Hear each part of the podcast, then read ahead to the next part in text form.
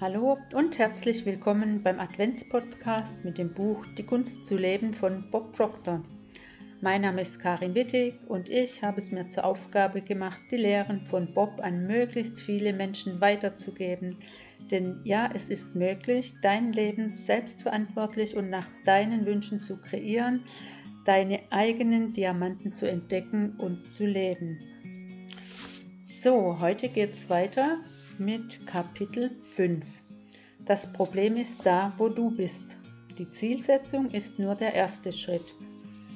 Eine der ersten Lektionen, die ich von Ray Stanford gelernt habe, war, dass man erst feststellen muss, wo man steht, dann schaut, wo man hin möchte und sich anschließend in Bewegung setzt. Es ist so einfach und so offensichtlich. Wenn das allerdings schon da ist, wenn das wenn das allerdings schon alles ist, und es ist wirklich schon alles, warum kommen dann viele Menschen nicht weiter? Ganz offensichtlich wissen sie nicht, wo sie hinwollen. Mit anderen Worten, sie haben kein Ziel. Ich dachte einmal, genau das sei das Problem. Heute denke ich anders. Ich glaube schon, dass die meisten Menschen ein Ziel haben. Sie können ihre Ziele vielleicht nicht besonders gut in Worte fassen, Sie haben Ihre Ziele vielleicht nicht für andere aufgeschrieben, aber ich denke, Sie haben alle etwas in Ihrem Leben, das Sie anstreben. Wo also liegt das Problem? Das Problem liegt genau vor Ihren Füßen. Mir ist klar geworden, dass das Problem genau hier ist, hier, wo Sie jetzt stehen. Wo sind Sie? Nun, die meisten Menschen sagen, ich weiß doch, wo ich bin. Ich bin im Sheraton Hotel und besuche Ihr Seminar. Ah ja, dort halten sie sich körperlich auf, aber wo, wo stehen sie mental?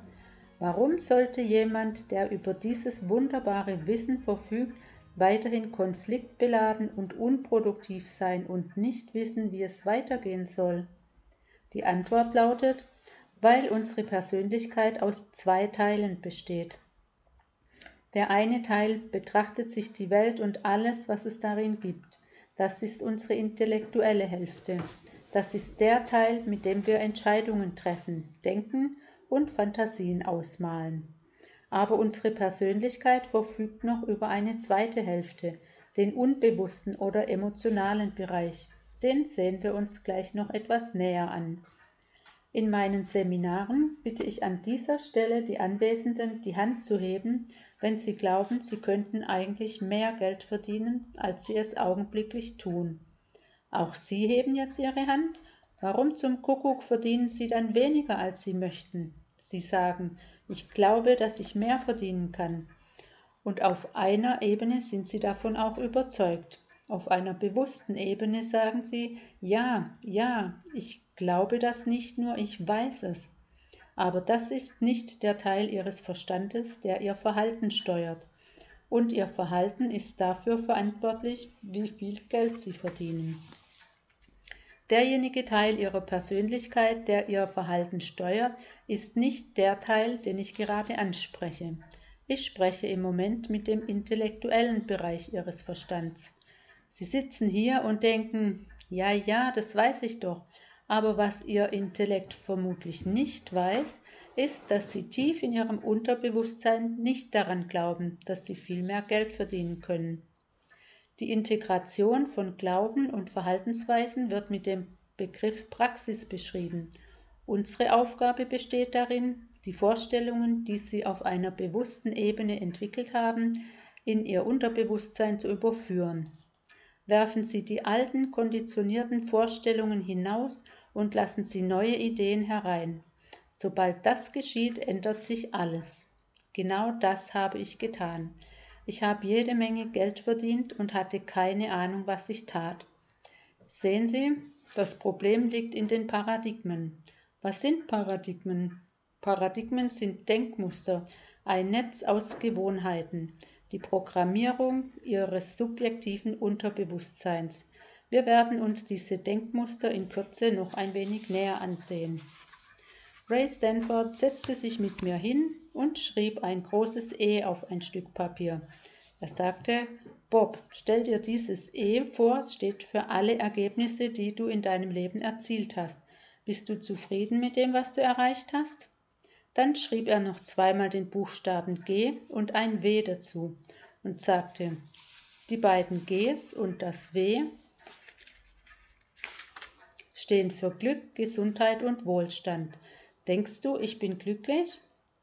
Ich antwortete, ja, Sie sähen für mich schon ziemlich glücklich aus. Er fragte weiter, Hast du schon jemals gesehen, dass ich krank war? Ich musste nun zugeben, dass das noch nie passiert war. Er wollte wissen, Hast du schon jemals erlebt, dass ich pleite war? Der Kerl hatte immer ein dickes Bündel Geldscheine in der Tasche. Ich hatte noch nie erlebt, dass er kein Geld hatte. Dann sagte er, Bob, du musst einer der unglücklichsten Menschen sein, die ich je getroffen habe. Und das stimmte. Ich war ein unglücklicher Mensch. Ich war der unglücklichste Mensch aller Zeiten. Oh, ich hatte schon hin und wieder etwas Spaß, aber Spaß und Glück sind zwei verschiedene Paar Stiefel. Spaß ist ein kurzes und oberflächliches Vergnügen. Ich denke, jeder hat hin und wieder etwas Spaß, aber Glück geht sehr viel tiefer und begleitet uns langfristig. Ich war nicht besonders glücklich, ich wusste es nur noch nicht. Er meinte, du bist kreuzunglücklich, das bist du, du bist immer krank, du bist nicht todkrank, aber du hast die ganze Zeit ein Wehwehchen, Kopfweh, eine Erkältung und all so Sachen und du bist immer pleite. Wissen Sie noch? Ich verdiente zwar 4000 Euro, 4000 Dollar im Jahr, aber ich hatte noch 6000 Dollar Schulden. Und dann sagte er, tu genau das, was ich dir sage. Ich weiß nicht, warum er mich ausgesucht hat. Ganz ehrlich, ich habe absolut keine Ahnung. Ich bin mir ziemlich sicher, wir haben immer jemand an unserer Seite, der uns auf unserem Weg begleitet. Ich glaube, es war kein Zufall, dass dieser Mann in mein Leben trat. Er war mein Begleiter. In nur einem Jahr sich mein, verbesserte sich meine finanzielle Situation von einem Einkommen von 4000 Dollar und 6000 Dollar Schulden zu einem Einkommen von 175.000 Dollar. Ich hatte absolut keine Ahnung, wie ich das machte. Dann überschritt ich die eine Million Dollar Marke. Das war damals in den 1960ern, als eine Million Dollar noch eine Menge Geld war. Es ist heute auch noch eine Menge Geld. Aber verglichen mit damals ist es nur ein Klacks. Hätten Sie mich gefragt, wie ich das machte, ich hätte es Ihnen nicht sagen können. Ich wusste es wirklich nicht. Wie bereits erwähnt, wollte ich allerdings unbedingt wissen, warum ich mich verändert hatte. Wissen Sie, meine Voraussetzungen waren wirklich nicht die besten. Ich hatte niemals etwas Bedeutungsvolles vollbracht. Ich habe einen Bruder und eine Schwester. Beide hatten Erfolg in der Schule. Sie gerieten nie in Schwierigkeiten. Meine Schwester ist ein Jahr älter als ich, mein Bruder ein Jahr jünger. Bei ihnen war immer alles in Ordnung. Bei mir jammerte meine Mutter immer, warum tust du mir das an? Ich tat ihr doch überhaupt nichts an. Ich tat es mir selber an. Nicht nur, dass ich mir meine eigenen Probleme machte, ich lud mir auch noch die, Geschuld, die Schuldgefühle auf, die sie mir vermittelte. Dann ging ich zur Royal Navy und das war eine ganz spezielle Erfahrung für mich. Sie erinnern sich, ich hatte keine Erfahrung als Geschäftsmann. Ich hatte keine umfassende Schulbildung erfahren. Nach der achten Klasse wechselte ich auf eine Technical School, aber dort blieb ich auch nur ein paar Monate. Eines Tages rief mich der stellvertretende Schulleiter zu sich und ließ mich wissen, dass meine formelle Schulzeit ab sofort beendet sei. Ich war so glücklich, endlich war alles vorbei. Ich musste nie wieder hierher kommen. Zu sagen, ich ging nicht gern in die Schule, ist eine gewaltige Untertreibung. Es gab auch keinen Anlass für mich, die Schule zu mögen. Denken wir einmal darüber nach. Wenn Sie die Schule verlassen und anfangen zu arbeiten, was tun Sie da? Sie verkaufen Ihre Zeit, Ihre Energie, Ihre Loyalität, Ihr Wissen für einen Betrag X. Und was, bitteschön, hatte ich anzubieten? Ich konnte noch nicht einmal eine gute innere Einstellung vorweisen. Mein erster Job war also der eines Lieferjungen für einen Metzger.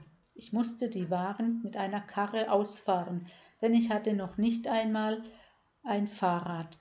Bald hatte ich genug davon und suchte mir einen Job in der Innenstadt von Toronto, wo ich von 5 Uhr nachmittags bis 2 Uhr nachts in einer Druckerei arbeitete und 12 Dollar die Woche verdiente. Zurückblickend muss ich zugeben, dass mein Arbeitgeber damals sehr wohlwollend gewesen sein musste, denn ich war noch nicht einmal die 12 Dollar wert. Nach der Zeit bei der Marine arbeitete ich in Bars. Genau genommen arbeitete ich in zwei Bars, wo ich jeweils nach einer Stunde wieder gefeuert wurde. Das ist ein echter Rekord, bereits nach einer Stunde wieder gefeuert zu werden, und ich hatte es zweimal geschafft. Ich erinnere mich, wie ich mit meiner Frau an einer der Bars vorbeifuhr und sagte, Schau mal, Linda, da drüben, das ist der Laden, wo nach einer Stunde Schluss für mich war. Ich hatte nämlich mehr getrunken, als ich verkauft hatte. Es hat sich einfach nicht rentiert, mich zu beschäftigen. Und hier bin ich nun mit all den Büros und den Mitarbeitern und verdiene so viel Geld und überlege mir, wie es angesichts meines persönlichen und beruflichen Werdegangs dazu kommen konnte. Wäre der Kontrast nicht so gewaltig gewesen, ich hätte wohl weitergemacht wie bisher, neue Niederlassungen meines Reinigungsdienstes eröffnet und immer so weiter. Aber es war diese Größenordnung, die mich zum Nachdenken brachte. Ich musste herausfinden, was geschehen ist. Warum hatte ich mich verändert? Ich war entschlossen, die Antwort herauszufinden. Es dauerte neun Jahre, bis ich die Antwort kannte. Ich hatte mein Denkmuster verändert. Das war es. Ich hatte mein Denkmuster in zwei Richtungen verändert. Zum einen war ich emotional in eine Sache involviert, die mir persönlich wichtig war, und zum anderen war da die stetige, mantraartige Wiederholung einer Idee. Das war's für heute. Und wenn du mehr über das Thema Mindset erfahren willst, dann komm gerne in meine Facebook-Gruppe oder nimm sonst Kontakt mit mir auf. Alle Infos findest du unten in den Show Notes und ich freue mich auf dich. Von Herzen, Karin.